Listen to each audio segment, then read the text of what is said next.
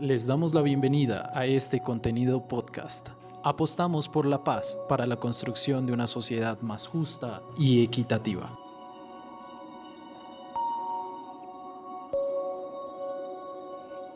Ubencel Duque es director de la Corporación de Desarrollo y Paz del Magdalena Medio.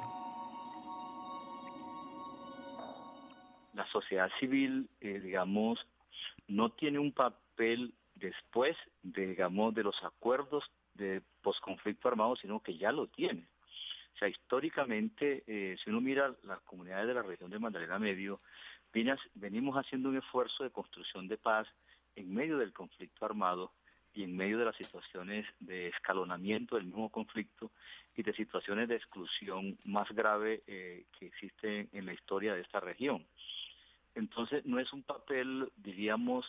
posterior a, los acuerdos del conflicto armado, sino que es un papel que ya históricamente eh, venimos jugando, eh, digamos, en, digamos, en la región desde que hemos venido haciendo esfuerzos grandes por cómo la, la, la, la, población, las organizaciones sociales en este territorio son reconocidos como interlocutores válidos para poner una agenda pública eh, con el gobierno nacional en los problemas estructurales que se viven en el territorio. Y asimismo también exigir respeto a sus decisiones en territorio frente a los actores armados que se consideran que son que son autoridad en el territorio eh, eh, en la dirección que las comunidades hemos utilizado estrategias como,